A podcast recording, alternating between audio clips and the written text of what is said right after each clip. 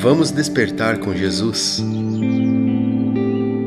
Hoje vamos falar sobre inveja. Infelizmente, o mundo em que vivemos é perverso e cheio de inveja. O texto de hoje foi escrito pela Esther Xavier, da equipe Despertar com Jesus.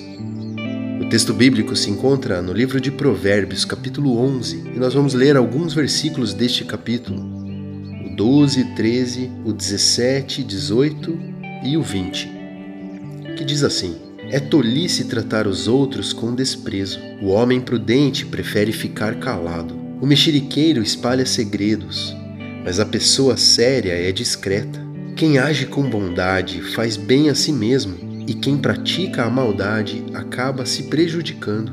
Os maus não ganham nada com sua maldade, mas quem faz o que é direito certamente será recompensado. Agora o versículo 20. O Senhor Deus detesta quem tem coração perverso, mas se alegra com as pessoas corretas. No mundo em que vivemos, as pessoas têm inveja de tudo, seja do trabalho ou de uma simples viagem, seja dos bens que o outro possui, ou até mesmo inveja da sua família.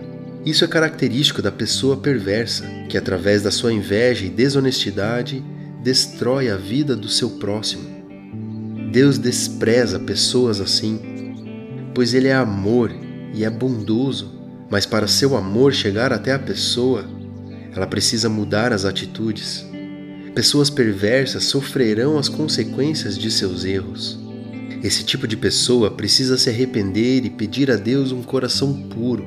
E Cristo está aqui para isso, pois só Ele tem poder para perdoar pecados e mostrar o caminho certo a se seguir.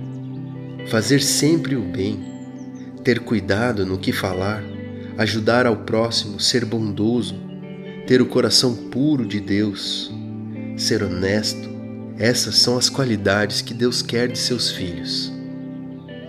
Vamos orar juntos? Pai, nos transforma em pessoas amorosas, pessoas boas, caridosas, que ajudam o próximo e que se alegram com as conquistas dos que nos cercam. Em nome de Jesus oramos. Amém.